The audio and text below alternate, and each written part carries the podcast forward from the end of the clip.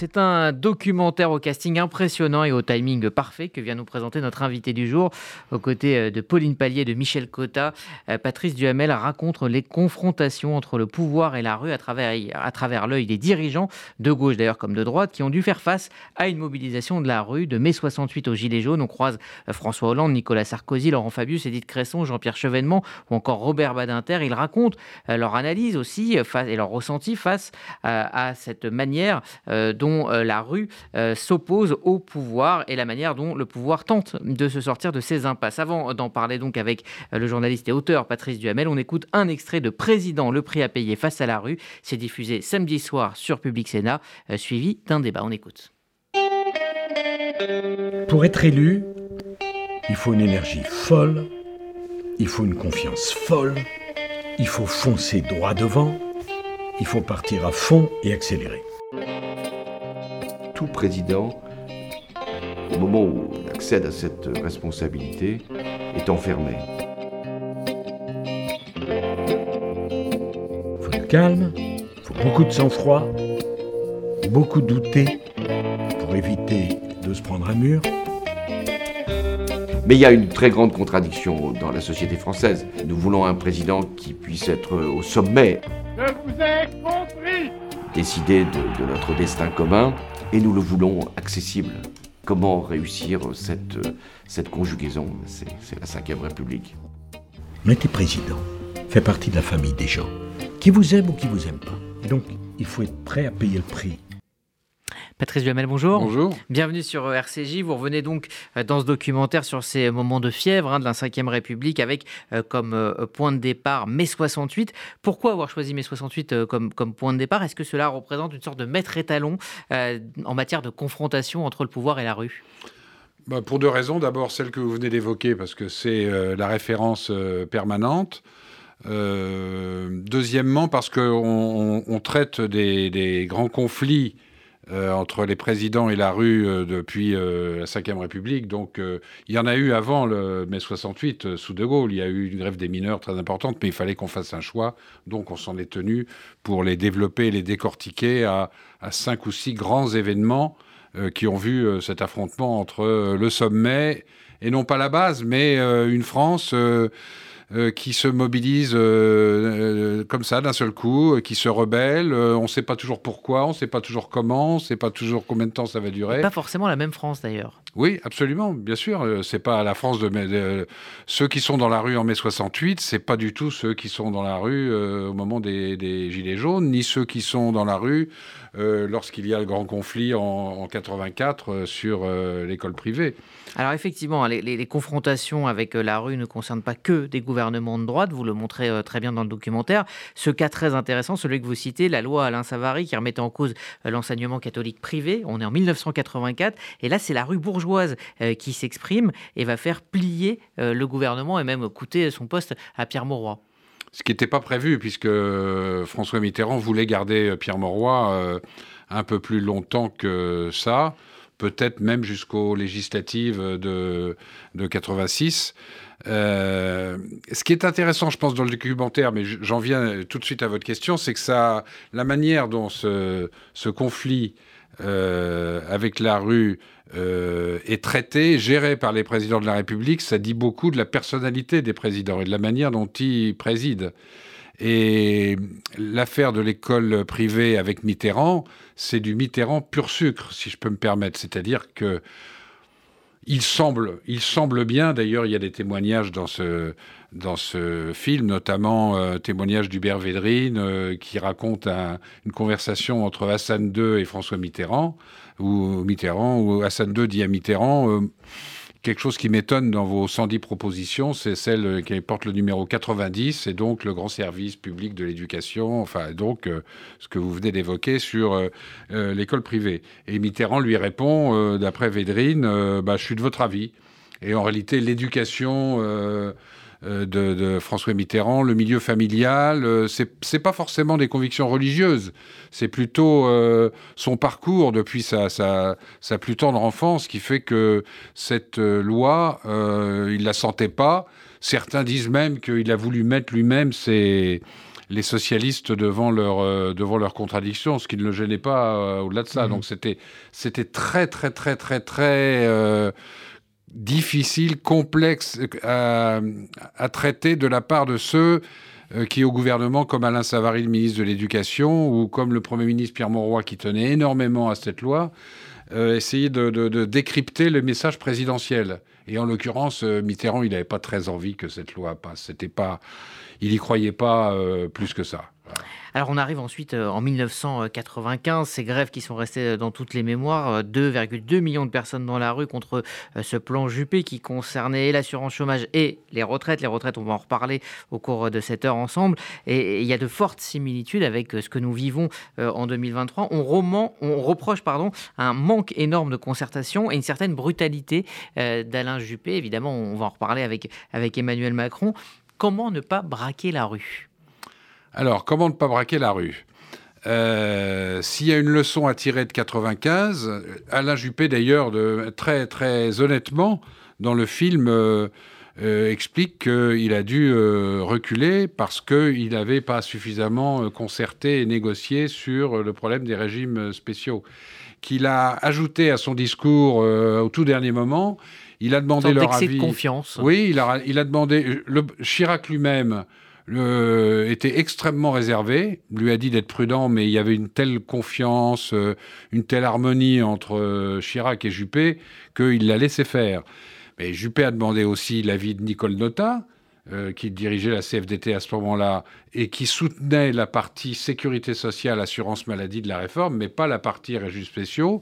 Il a demandé aussi l'avis d'un ancien grand syndicaliste euh, André Bergeron, pour les plus anciens de vos, de vos auditeurs, qui était un peu le pape du syndicalisme et dont, le, le, jugement était très écouté par les présidents de la République.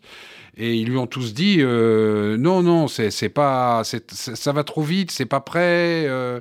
et il y est allé parce qu'il voulait réformer vite, etc. Et il s'est rendu compte tout de suite que, voilà, il a eu une standing ovation dans son discours à l'Assemblée nationale à la mi-novembre. Et puis, euh, deux ou trois jours après, euh, les réactions euh, des syndicalistes puis de la rue sont, devenues extrêmement vives, extrêmement fortes, avec de la jeunesse qui sortait également dans la rue et parce que voilà, c'était une opinion qui, une partie de l'opinion qui considérait qu'on revenait sur les acquis sociaux et donc il a reculé. Il y a eu trois semaines euh, de grève euh, des transports. Euh, Qui paraissait une éternité. Oui, oui. Moi je, moi je, me souviens à ce moment-là, j'étais directeur général de Radio France et, j'avais mon bureau qui donnait sur la scène à la maison de Radio France et, et c'était tout à fait étrange. tous les gens qui allaient travailler en montant dans les bateaux mouches, on n'avait jamais vu ça quand même, hein, qui mmh. était gratuit d'ailleurs pour les circonstances. Et c'était une, une, une ambiance assez parfois assez festive d'ailleurs. Avec un soutien populaire assez voilà, fort. Et, et point commun avec euh, la crise actuelle, effectivement un soutien de l'opinion qui, qui, qui, ne s'est jamais euh, démenti.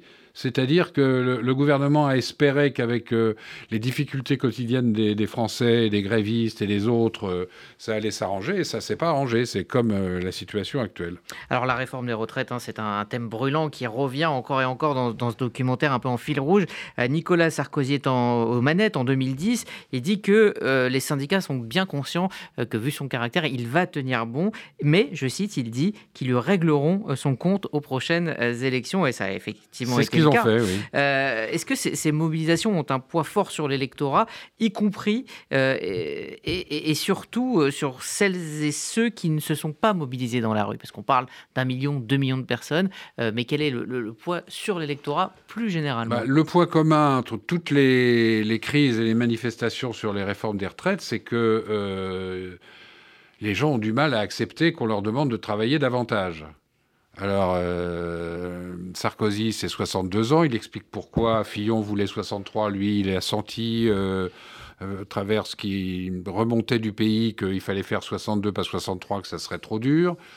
Macron, c'est 64, donc on demande aux gens de travailler plus. Donc, bon, ils, manifestent, ils sont hostiles, il y a une certaine logique. Après, lui, ce qu'il avait dit, il, avait, il y a une différence avec la situation actuelle c'est qu'il avait une sorte d'interlocuteur privilégié, assez étrange d'ailleurs avec le recul, parce qu'on n'imagine pas dans, cette, dans ce rapport-là, avec le patron de la CGT de l'époque, qui s'appelait Bernard Thibault, qui est quelqu'un de très remarquable d'ailleurs. qui exerce toujours des responsabilités dans le, monde, dans le monde du travail, et il se parlait souvent. Et il avait dit à Bernard Thibault, il l'explique dans le film, de toute façon, je ne bougerai pas, je ne bougerai pas. Donc, euh, vous pouvez manifester, euh, allez-y, continuez, mais je ne bougerai pas. Euh, il n'en est, est pas question.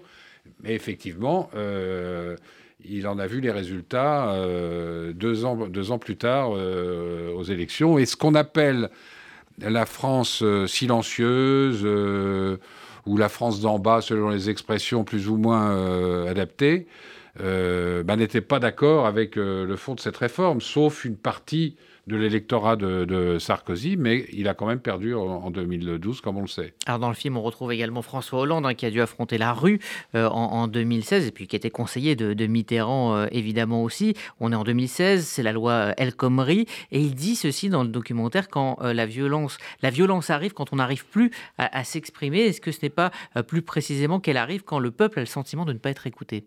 Oui, et de ne pas être écouté euh, au moins autant que de ne pas obtenir satisfaction sur tel ou tel point. Je parlais d'André Bergeron, ancien patron de Force ouvrière tout à l'heure. Il avait inventé une expression qui était le grain à moudre, une expression qui, est toujours utilisée aujourd'hui. Et dans une négociation, euh, les présidents de la République comme les premiers ministres, euh, ils, doivent avoir du, du, grain à moudre. Et François Hollande explique qu'effectivement, sur la loi El Khomri, euh, il, a, à la demande de la CFDT, qui euh, était hostile au texte, mais qui a demandé euh, qu'un article, une disposition, je crois, sur les, sur les prud'hommes, soit retirée du texte, François Hollande l'a accepté. Et ça a quand même permis de calmer les choses. Ça n'a pas empêché le gouvernement de faire euh, appel au 49.3, ce qu'il a fait, et, le texte a été voté de cette manière, mais ça a permis de calmer euh, relativement la crise. Alors on a aussi l'impression que l'objet de la violence s'est déplacé euh, sur la personnalité des, présidents, et ce depuis Nicolas Sarkozy. On, en regardant le film, on a l'impression que euh, à l'époque c'était la, réforme qui était pointée du doigt, euh, mais depuis Nicolas Sarkozy, puis ça s'est confirmé avec François Hollande et puis encore plus avec Emmanuel Macron aujourd'hui, il y a une détestation de la personnalité du président. Comment expliquer ce, glissement? Écoutez, euh, je pense qu'il y a eu les grands anciens parmi les présidents de la République, De Gaulle qui est hors concours, Pompidou, Giscard, Mitterrand, Chirac. Moi, je personnellement, je pense qu'il y a un lien avec euh, la guerre. C'est des, personnalités, des personnages qui ont vécu la guerre, ou même quand Chirac était jeune, mais euh, il avait une dizaine d'années, mais il se, souvenait. Et les autres euh, ont, vraiment vécu, vécu la guerre comme, comme jeunes adultes ou comme adultes. voilà. Après, il y a le quinquennat. Donc, avec un électorat qui considère assez majoritairement et la coïncidence entre les législatives et les présidentielles que euh, c'est pas normal qu'on élise un président et qu'ensuite il ait en gros carte blanche pendant cinq ans, ce qui n'est pas tout à fait le cas d'ailleurs avec Emmanuel Macron, puisqu'il n'a pas une majorité absolue. Donc on voit bien jour après jour aujourd'hui, on l'a vu hier sur l'immigration, qu'il ne peut pas faire exactement ce qu'il souhaiterait. Et puis il y a quelque chose qui a été, euh, je pense, moi, euh, extrêmement, compte tenu de mon grand âge, euh, extrêmement sous-estimé, c'est euh, l'addition et la conjonction euh, des chaînes d'information continues et des réseaux sociaux qui font que la vie politique est d'une certaine manière bouleversée. Oui. Et que la personnalisation, cette détestation des présidents de la République, cette personnalisation du pouvoir à outrance, euh, voilà, se, débouche sur euh, de la détestation et même parfois une forme de haine. Quand on a vu l'effigie de Macron il y a quelques jours brûlée, ce qui est absolument invraisemblable. On voit celle aussi de Juppé, hein, brûlée, On se souvient de Juppé en 95 qui, qui en parle. Euh, et parfois pas seulement. Brigitte Macron avait été très très mise en difficulté, des effigies pendant le, au, début de la crise mmh. des Gilets jaunes. Donc il y a cette personnalisation. Et en même temps, quand il y a des études d'opinion, euh, il y a encore 75 ou 80% des Français qui ne veulent pas qu'on touche à l'élection au suffrage universel. Donc c'est quelque chose à gérer et qui va devenir, je pense, inéluctable dans une réforme quand elle pourra intervenir euh, de la, des, institutions. Alors rapidement, pour euh, terminer, avant de, faire une pause, il y, a, cette phrase, effectivement, euh, d'Hubert Védrine qui fait une remarque très juste dans le documentaire. Il se demande quel personnage de l'histoire de France pourrait rester droit dans ses bottes, pour citer Alain Juppé, pour, et tenir ne serait-ce que trois semaines face aux réseaux sociaux. Est-ce que les réseaux sociaux et les chaînes info en continu ont changé la donne et mis plus de pression sur les présidents? Ah bah, c'est pas qu'ils ont changé la donne, je pense qu'ils ont bouleversé le, la donne et que les présidents de la République. C'est assez étrange. Euh, je ne vais pas à l'Élysée tous les jours, j'y suis beaucoup allé. Mais euh, quand il m'arrive d'y aller, dans les, dans les bureaux euh, du président de la République, de ses conseillers, c'est pareil à Matignon et dans les ministères, vous avez toujours les chaînes d'information euh, depuis l'an 2000, depuis la création de la première d'entre elles, c'est-à-dire euh, LCI. Et puis vous avez en permanence des, responsables de l'exécutif qui sont devant les euh, réseaux sociaux. Il y a des systèmes de veille dans les ministères. Ils savent en permanence tout ce qu'il y a. Ça a totalement bouleversé les choses. Ça a accéléré d'une manière incroyable la, vie politique et la nécessité de prendre des décisions. Il y a des arbitrages qui devaient être rendus en trois jours, une semaine, un mois euh, avant. Maintenant, c'est impossible. Les arbitrages, il faut les rendre en 24 heures mmh. ou en 48 heures. Et quand Emmanuel Macron, qui aime bien prendre son temps, qui n'aime pas être sous la pression de l'opinion, des réseaux sociaux, etc., attend trop longtemps, ça lui porte préjudice. On a vu, il a mis du temps à nommer Elisabeth Borne. il y a quelques années, il avait mis du euh, temps à, remplacer mmh. euh, le ministre de l'Intérieur, Gérard Collomb. Euh, l'opinion, maintenant, elle est dans une espèce de frénésie quotidienne qui fait que vivre et décider sous la pression en permanence, hmm. c'est extraordinairement difficile et ça peut être d'ailleurs dangereux.